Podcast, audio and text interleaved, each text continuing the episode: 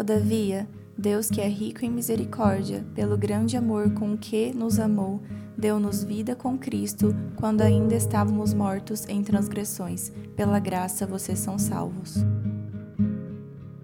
Oi, gente, sejam bem-vindos ao podcast do Falei com Amor. Eu sou a Gabi Saltier e você está ouvindo o episódio número 2 do estudo de Efésios. Efésios tem seis dias e por isso esse estudo terá seis episódios no podcast. E essa ideia surgiu no estudo de Provérbios. Então, aqui no podcast do Falei com Amor, já tem o estudo completo do livro de Provérbios e também de Marcos, te convido a ouvir esses episódios. Inclusive, é legal eu falar que você não precisa ouvir os episódios de forma sequencial, porque cada episódio vai abordar um assunto.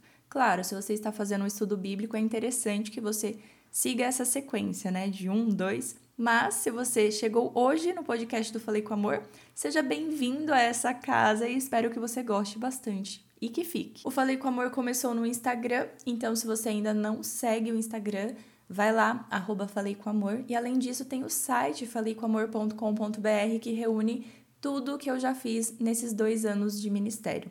Todos os estudos bíblicos, várias ilustrações e todas as informações que você precisa saber. Uma informação que você não pode esquecer é que no último trimestre, agora de 2022, teremos o Clube do Livro. Vamos falar sobre Efésios 2. Eu sempre gosto de falar de um trecho específico, de versículos determinados, mas nunca, jamais, retire o versículo de seu contexto.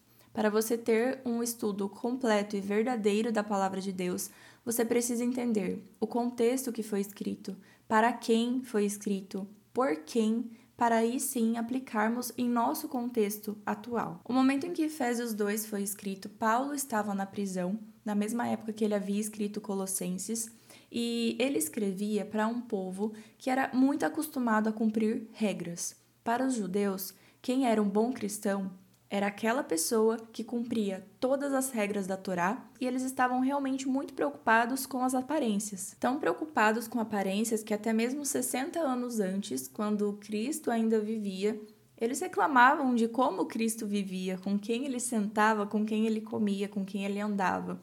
Então, sim, quando Paulo chega e fala que nós precisamos ser transformados no nosso coração, é difícil de ser entendido por um povo que, na verdade, acreditava que as aparências importavam ainda mais. Então, eu acredito que todas as cartas de Paulo fossem bem difíceis de ser lidas e aceitas naquela época. Como, por exemplo, no versículo 19 aqui do capítulo 2. Ele fala que não existem mais estrangeiros nem forasteiros, Todos são santos, são membros da família de Deus. O que eu gosto muito nesse capítulo está logo no começo até o versículo 7. Aqui na minha Bíblia, que é uma NVI, nova versão internacional, o título desse capítulo, dessa parte, é A Nova Vida em Cristo. Paulo começa falando: Vocês estavam mortos em suas transgressões e pecados, nos quais costumavam viver.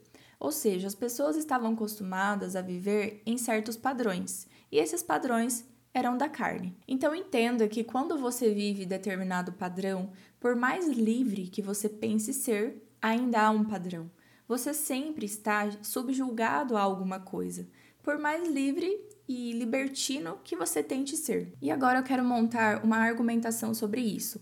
Talvez você pense que o cristianismo está mais no que não pode do que no que pode. E talvez essas regras, inúmeras regras que a Bíblia coloca, sejam muito difíceis para você.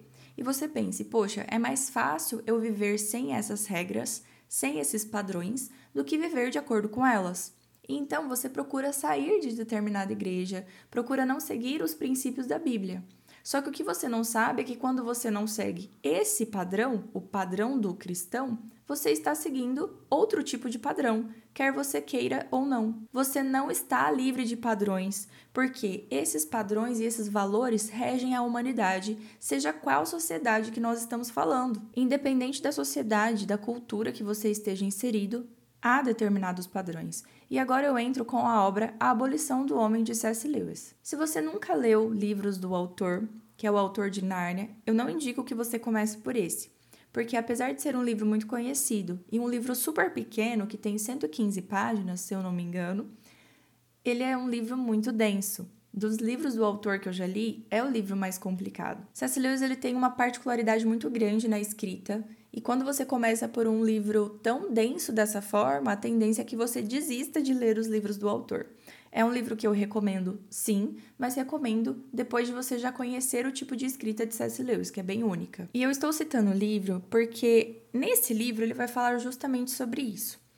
O título é A Abolição do Homem. E ele só vai falar sobre isso lá no final, porque o livro inteiro é argumentação. E a argumentação cabe muito bem nesse episódio que a gente está conversando. Então, Paulo estava falando que vocês estavam vivendo de acordo com os próprios padrões. Quais são esses padrões? Será que existem padrões? Se você não está de acordo com o padrão do cristianismo, será que você está subjugado a um padrão mesmo ou você está livre de, de padrões? E aí ele começa falando em abolição do homem sobre isso, que independente da sociedade que você está, você tem padrões a serem seguidos. E aí, lá no final do livro, vou pegar o meu livro aqui, talvez você ouça algumas páginas por aí. Vou até colocar pertinho do microfone. Deu para ouvir, né? Acredito que sim. Lá no final tem um apêndice bem grande. E ele começa mostrando leis diversas em diversas, é, em diversas sociedades. Então, aqui na página 81, que começa o apêndice, está aqui exemplos do tal, TAO. Até eu descobrir o que era esse tal, gente, demorou um pouquinho, mas a leitura fluiu depois, depois que eu peguei a ideia central, né? E aqui ele fala que esse tal é a lei natural. A lei natural é a lei que rege todas as civilizações.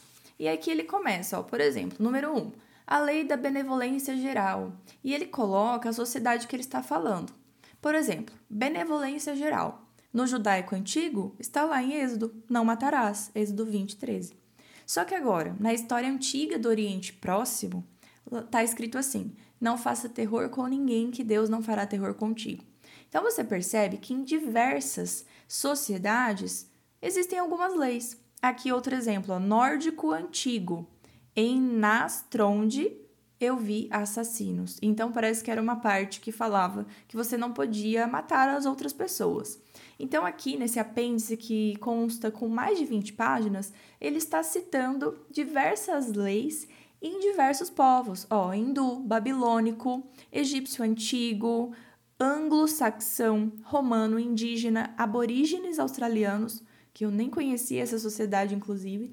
Então aqui ele vai mostrando que não importa onde você esteja, existem padrões. Você falar que não quer viver de acordo com um determinado padrão é você fugir de suas próprias origens. Você é um ser humano, um ser pensante. Qual a diferença de você colocar esse podcast para um animal ouvir de você ouvir. A diferença é que o animal ele vai ouvir, mas não vai entender, porque ele não tem consciência.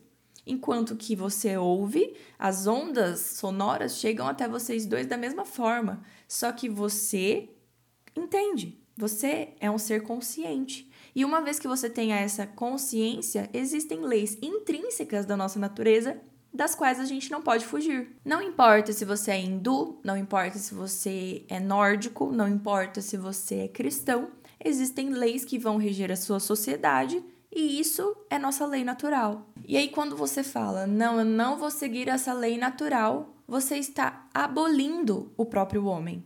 Abolição, dicionário, total extinção, anulação, supressão. Quando você não está submetido a determinadas regras, você extingue quem você é. Não há como você buscar tal libertinagem que te deixe tão liber... E agora, libertinagem no sentido contrário da liberdade. Porque liberdade é uma independência. Agora, uma libertinagem é você se livrar de costumes e se entregar aos prazeres. Então, quando você busca tal libertinagem, com tanto afinco e você quer ser libertino, você nada mais está fazendo do que abolindo quem você mesmo é. E agora que eu já montei uma argumentação baseada em C.S. Lewis suficiente para você entender que não há como você não seguir um padrão, vamos entender qual padrão deve ser seguido. Poxa, se você sempre será servo de alguma coisa e em Romanos vai falar o termo escravo, se você sempre será escravo de algo, escolha muito bem esse algo ao que você vai servir. Agora, um raciocínio simples: você quer servir algo que vai te levar até a morte ou algo que vai te dar a vida eterna? Entenda: quem te criou foi Deus. Ele entende qual é o mecanismo que você funciona. Ele entende qual é o melhor para você. Em determinado momento, ele sabe o que você precisa. Então você entende que ninguém é melhor do que o Criador para te falar qual padrão você deve seguir para ser feliz? Porque Deus pode não ter criado nós para sermos aqui, seres terrenos, mas uma vez que nós estamos aqui, Ele quer que sejamos felizes. E Ele nos deu as diretrizes. Ó, a diretriz do cristão é essa daqui. Se você seguir dessa forma aqui, não te garanto a felicidade aqui na terra sempre, mas te garanto a vida eterna, uma glória que você nunca viu. Se você se desviar disso daqui, você sofrerá as consequências, porque eu sou justo, mas já que eu sou bom, você ainda tem o perdão e você ainda pode ter a chance de vida eterna. Agora, se Deus já deu as diretrizes e as vontades dele, te mostrando qual padrão você deve seguir, uma vez que você não siga, você está seguindo um padrão diferente do de Deus. E agora a gente volta lá para o começo de Efésios, em que Paulo fala: vocês viviam de acordo com os seus padrões. E olha como o versículo 4 é maravilhoso na linguagem do N.T. Wright. N.T. Wright é um pesquisador do Novo Testamento e para escrever os comentários Novo Testamento dele, o Paulo para Todos, ele reescreveu a Bíblia, ele fez uma tradução dele e eu estou com esse livro em mãos. Estou com, além do Abolição do Homem, estou com esse Paulo para Todos, né?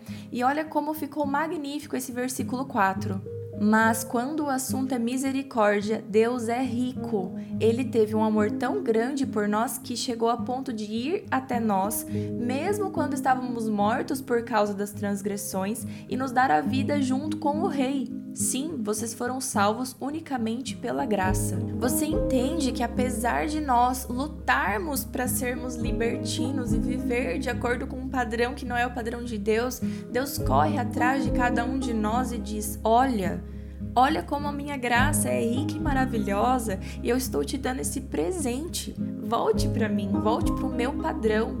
Gente, ninguém melhor que Deus para estabelecer padrões. Não há padrão melhor que o de Deus. E novamente eu digo, isso não garante que você vai ser feliz hoje. Provavelmente existem muitas pessoas ouvindo esse podcast que estiveram que tiveram um dia triste, que tiveram um dia ruim, um dia estressante.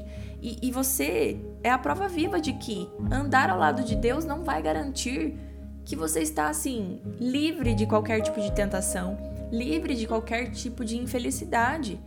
Mas entenda que a diferença do cristão para o padrão terreno é que nós temos a esperança de ter um Deus rico que nos acolhe. Porque veja, por mais estressante que tenha sido o seu dia, por mais preocupado que você possa estar, talvez se você estiver no começo do seu dia agora, você sabe que quando você chegar na sua casa, você terá um Deus misericordioso te esperando. E até mesmo agora, você sabe que se você der pause nesse podcast e fizer uma oração, Deus vai te ouvir. Imagina como deve ser horrível viver sem ter essa certeza de um Deus que está do seu lado, um Deus que está presente, porque existem inúmeros padrões nesse mundo, inúmeros. A gente viu aqui vários exemplos de sociedade, mas nesses inúmeros padrões não há nenhum que oferecem a graça e a misericórdia de Deus. Escolha muito bem o padrão que você quer viver e escolha certa escolha sempre a Cristo. Dessa forma, nós seremos uma só família, a família de Deus. Fiquem com Deus e um beijo da Gabi.